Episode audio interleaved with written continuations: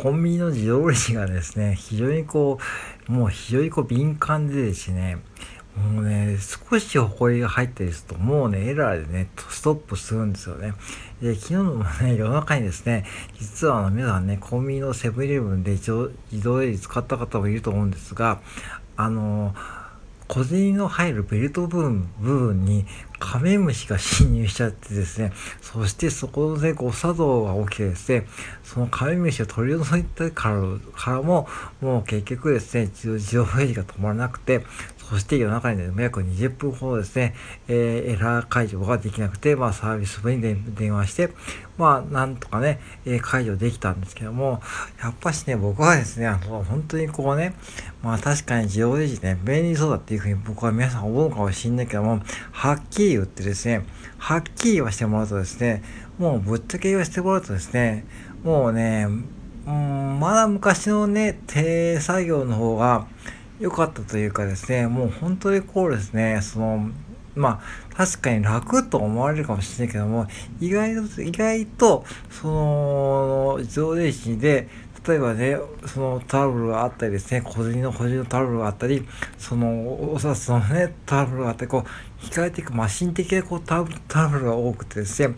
もうね、結構ね、大変なんですよ。で、で、まだこれね、うちみたいな、これあんまりこう売れない、地方のお店はいいかもしれないけどね、これが例えばね、都心のお店とかね、どういう風にやってるのかね、わかんないけども、まあ確かにね、人数多いかもしれないけどもね、本当にね、もうなんかね、うん、すっごい中途半端な機械ですね。うん、でね、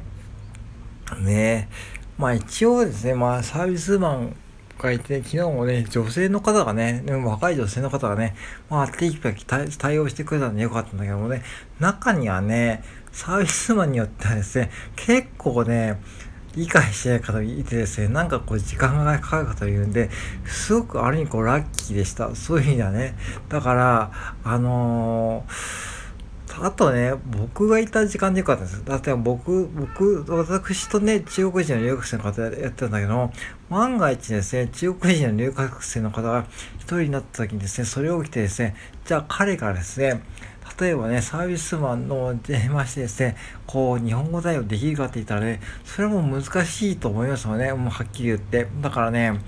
ほんとこう、綱渡り商売というか、コンビニってね、ほんと綱渡り商売で、まあ、自動 AC 一つにとってもですね、まあ、ぶっちゃけですね、そのね、まあ、起きるタイミングによってはですね、本当にこうね、例えばお昼のね、ラッシュ時にですね、ピーとなって、なんか変な掘りが入っただけで止まるしですね、例えばですね、よくあるのがですね、ダイソーでもらった小さいシールね、ダイソーでもらった小さいなんかポイントシールか、そんなある、あね、それを小銭の中に混じっていてですね、それと一緒にですね、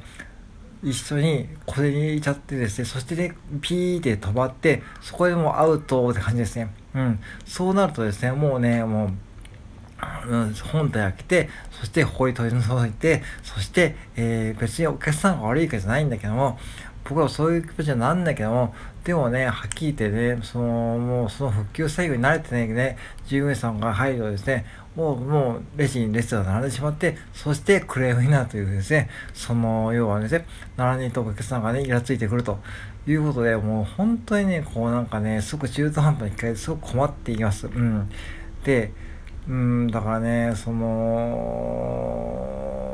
なんか最初から僕はそれを思っていてですね、もう Mac でずっとやっていたんですね、まあそのね、いや、こう手出して小銭とか渡してたし、まあドライブスルーはね、小銭ね、渡してみましたけども、とはいえね、やっぱしね、そのマシンで使うことはね、やっぱしこう、機械にね、頼っちゃうとですね、もうほんと中途半端なんで、もういっそのことね、早くね、もうとっとね、ローソンみたいにこう、アバター従業員とか開発してですね、そう、ローソンはね、もうね、アバター従業員の都心の店舗のテストしている段階ですし、あとファミリーマートもね、無人店舗をね、えー、都心のキオスク店舗とかでもテストしている段階なんで、ぜひもうセブンイレブンも早いところでもやってほしいんだよね。うん、もうね、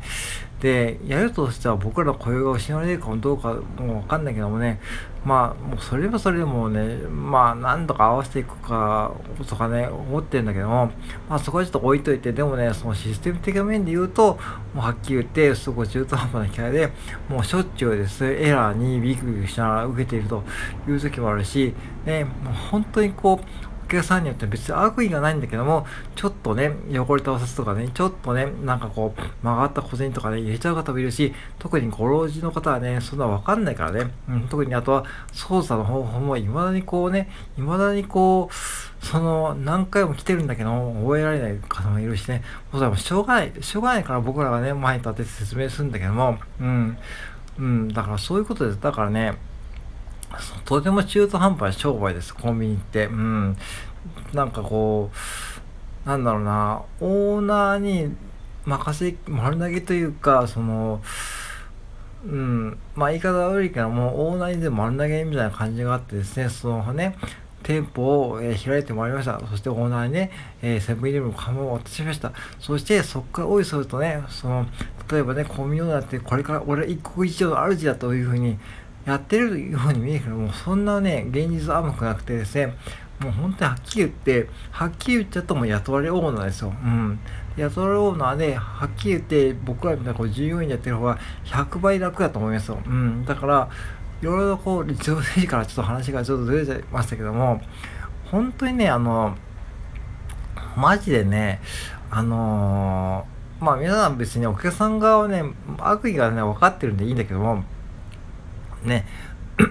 これもしょうがない、しょうがないんだけども、とはいえね、やっぱりこうね、本当にこれはね、もうね、あの、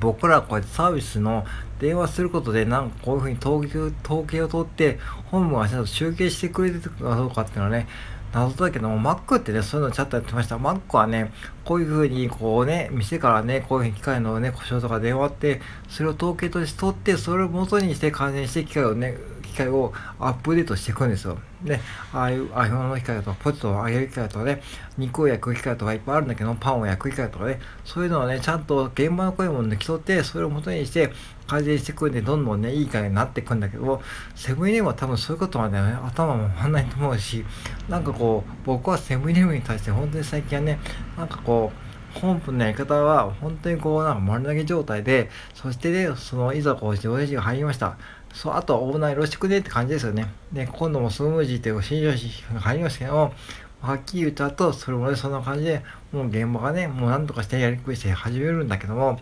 とはいえね、じゃあそれに対してこう本部のフォローが入るかというと、ほとんど入らないしね、もうなんかこう、うん、なんか、うん、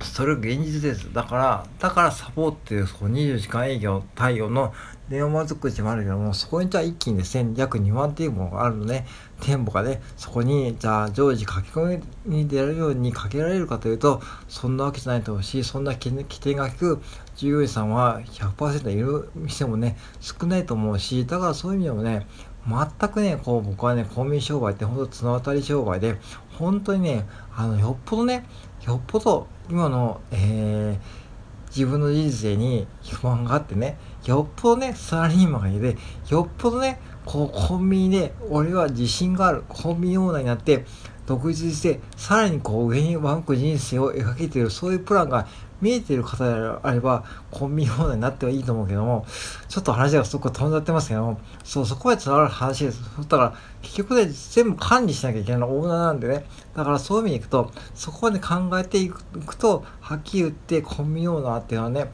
本当にもういろんなことを見なきゃいけない。人、物かね、本当にそうです。人、物かね、あと配給もそうだし、そしてね、セブンイレブンに対するチャージです。要は、献上金ですよ、いわゆるね。はっきり言ってね、こんなもんね、あの、タッチのないこう、マルチ商法だと僕は思ってるしですね、まだこう、マルチ商法の方がね、マルチ商法って言ってる方がね、まだこうね、なんか、えー、まだいいいいし、セブンイレブンフランチャイズってこうなんか、そう、はっきり言って、もう、マルチ商法の図と一緒だよ、はっきり言って。だから、そういう意味でいくと、そこまで分かっていてもね、それでも俺はコンビニオーナーになって、そして頑張って将来は、一国一の安心で地元に根付くコンビニを作り上げるんだという、そういう自信がある方はね、やってもいいと思うけども、そうじゃない方は絶対コンビニはやめた方がいいと思います。うん。よっぽど個人事業主からあの副業サラリーマンで01突破を経験した方であれば、まだいいと思うけども、全く副業もしないサラリーマンとしてですね、まあ、俺がサラリーマン向いてないし、もうね、こんな会社いられねえということはあって、そして、それの延長線上でコンビニオーナーになる、ね、コンビニオーナーに向いて、なんかね、こう、自由な暮らしができる、えー、ね、なんかこう、セブンイレブンフランチャイズオーナーっていう、こう、オーナーって響きに、憧れかもしんないけども、それはまやかしですからね。はっきり言っちゃうと。うん、僕は現場になんで、もうそれはもう酸っぱくして言うけども、うん、だから、